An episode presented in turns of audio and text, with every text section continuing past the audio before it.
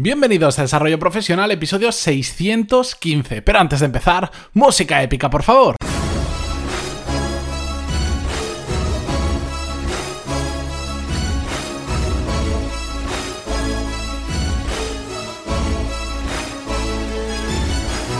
Muy buenos días a todos y bienvenidos un jueves más a Desarrollo Profesional, el podcast donde hablamos sobre todas las técnicas, habilidades, estrategias y trucos necesarios para mejorar cada día en nuestro trabajo. Sé que hoy no es viernes, que es cuando suelo hacer temas que simplemente comparto con vosotros sin guion y sin escaleta, pero es que hay un tema que me lleva rondando la cabeza ya mm, bastante tiempo y que no quiero dejarlo para otra semana. Mañana mm, sí tendremos otro tema de esos, mañana viernes, pero hoy quería hablaros de ello también porque me parece muy interesante. Y os lo cuento con una pequeña historia que espero no haberla contado antes es que claro, después de 615 episodios, a veces se me va un poco la cabeza y ya no sé si lo he dicho aquí, si se lo contó una persona por email, si se lo he dicho a otra persona en la vida real, no lo sé. Pero bueno, yo os lo cuento por si no lo he hecho antes y si no, em, em, pasar los siguientes 2-3 minutos. La cuestión es que hace, hace ya muchos años, un amigo mío, me decía que otro amigo suyo parece el teléfono escacharrado y seguro que algo se ha exagerado la historia bueno, que cuando estaba decidiendo qué estudiar en la universidad, eh, hizo el siguiente razonamiento. Habían dos carreras que más o menos le llamaban la, la, atención. Una de ellas para él era muy complicada y la otra era muy fácil. La complicada es una carrera de prestigio y la otra pues está menos tiene menos prestigio. No voy a decir nombres de carreras porque igual alguien se siente ofendido y porque al final esto de que es difícil o que no es difícil y que tiene más prestigio que no una carrera, pues es también muy personal. A mí, por ejemplo, yo soy más de números. A mí me ponéis a estudiar de memoria y me matáis absolutamente y la sacaré, pero me costará infinitamente más que si me ponéis en carreras pues que se me dan mejor, como podría ser arquitectura que estudié, una ingeniería, etcétera, etcétera. Por eso es, es y, y conozco gente que es absolutamente al revés. De hecho, en mi casa comparto vida con una persona que ha estudiado derecho y que le resulta muy fácil comparado con cualquier cosa relativa a números, porque cada uno es como es. Y la cuestión es que esta persona hizo, un razonamiento que me parece muy interesante y que va a ser la introducción del tema de hoy. Porque dijo, puedo estudiar y meterme en esta carrera que es muy difícil y que yo conozco mis capacidades y sé que voy a ser el tonto de los listos, por, por, entenderlo, entenderlo de la forma correcta, por favor. Dice, o puedo ir a la otra carrera, que es muy fácil, y puedo ser el listo de los tontos aunque es un poco exagerado la forma de expresarlo, al final lo que viene a decir es, me puedo meter donde haya gente muy, muy buena y yo sé que no soy tan bueno como ellos y voy a ser, voy a estar a la cola, o me voy a meter en un sitio donde haya gente más normal y yo ahí sí voy a poder destacar conforme a mis capacidades y por lo tanto voy a estar en el, en el top, en la parte alta de la gente buena de ese tipo de carrera y posterior trabajo.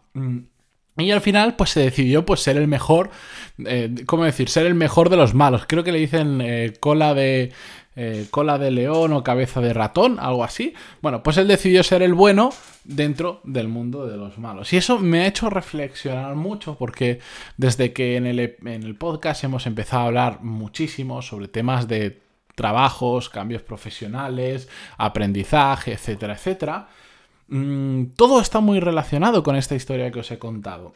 Porque realmente está reflejando las dos caras de una misma moneda, de un tema para mí muy interesante. Normalmente lo que se nos suele contar, lo que se nos suele decir es en lo que seas, pero sé el mejor. Y ojo, estoy muy de acuerdo con esa afirmación. Hagas lo que hagas, intenta que te guste, que te apasione, pero sea lo que sea, siempre intenta ser muy bueno en ello. No hace falta ser el top 1, y lo hemos comentado en otras ocasiones, para, para tener muy buenos resultados.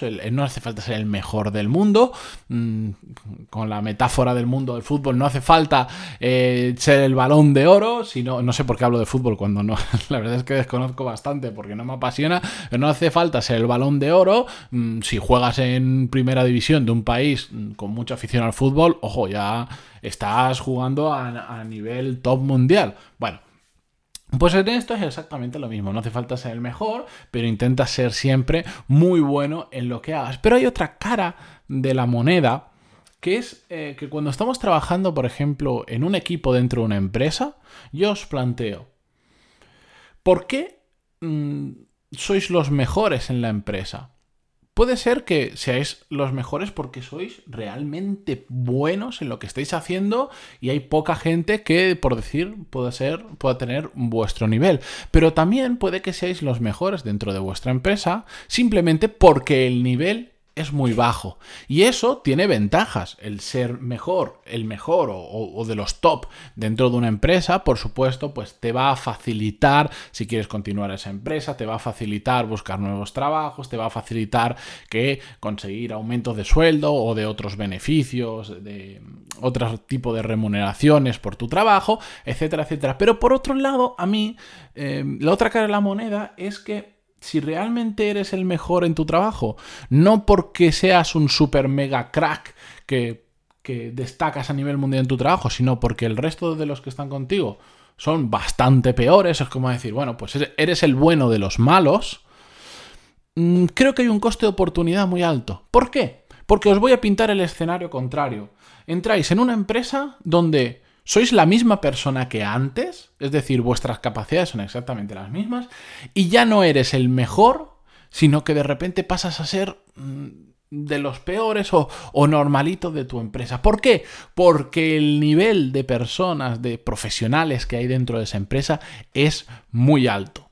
Y claro, yo sé que esto mucho dirán, ostras, pues yo prefiero ser el mejor de los tontos que el, que el tonto de los buenos, como, como veíamos en la historia al principio.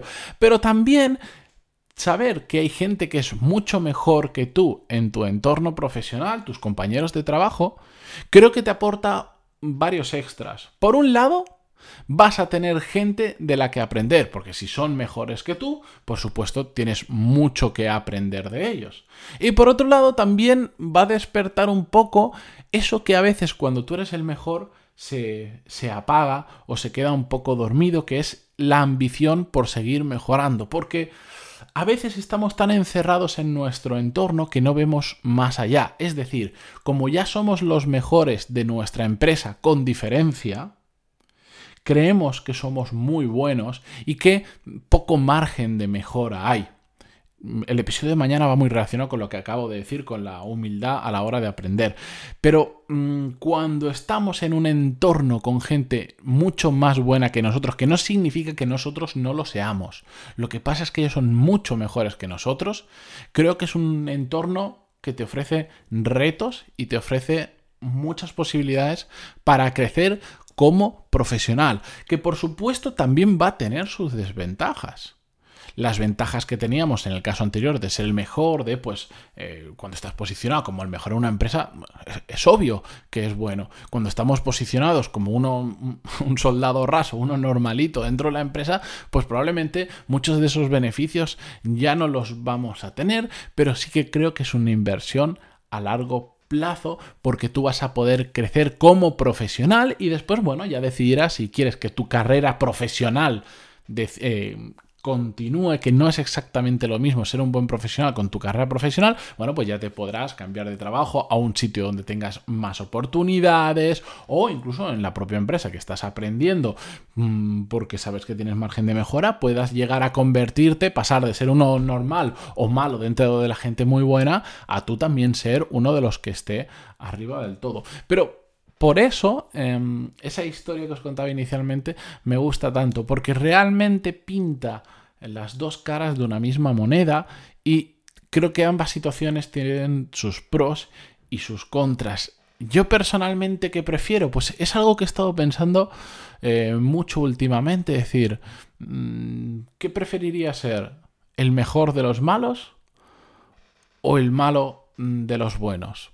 Mm, pues sinceramente, al principio os habría dicho, prefiero ser el mejor de los malos, pero cada día pienso más que prefiero ser el malo de los muy buenos porque sé que dentro de ese entorno me voy a terminar convirtiendo en el bueno de los muy buenos o en el muy bueno de los muy buenos. ¿Me entendéis?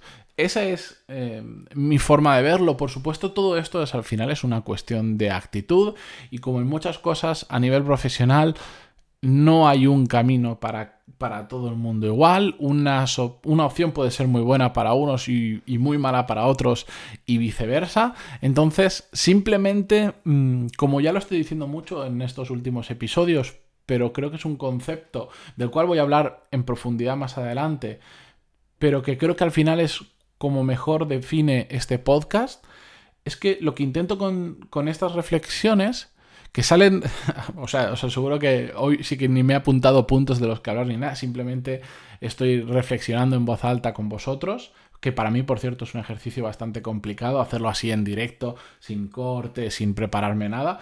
Mm, la cuestión es que creo que el, el propósito realmente de este podcast no solo es compartir estos consejos y tal, sino es Em, ayudar a que todos, porque yo también lo hago, ampliemos la perspectiva, ampliemos las miras y tengamos un mayor conocimiento en general de cómo funciona el mundo empresarial, de cómo funciona el mundo profesional, porque a mayor amplitud de miras, mejor capacidad de, decisión vamos a tener en muchas situaciones profesionales de nuestra vida y por supuesto vamos a aprender a ver puntos de mejora que podemos tener y así pues mejorar como profesionales, que es de lo que se trata y que para mí, esto, bueno, no lo he dicho tantas veces, pero para mí el podcast, hacer el podcast es mi mayor fuente de aprendizaje hoy en día.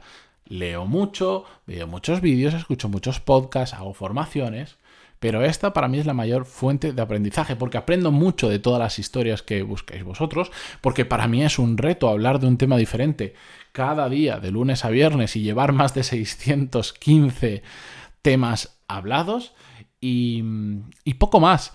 Si queréis compartir conmigo la reflexión que hagáis sobre este tema, ya sabéis que lo podéis hacer en pantaloni.es barra contactar, además de contarme pues vuestro caso particular, si buscáis un nuevo trabajo, si tenéis dudas, si tenéis problemas en el trabajo, gestión de, de equipos, de compañeros, lo que queráis, ahí me tenéis para cualquier cosa. Y como siempre digo, mañana volveremos con un nuevo episodio. Muchísimas gracias de verdad por estar ahí, por vuestras valoraciones de 5 estrellas en iTunes, vuestros me gusta y comentarios en iVoox y hasta mañana. Adiós.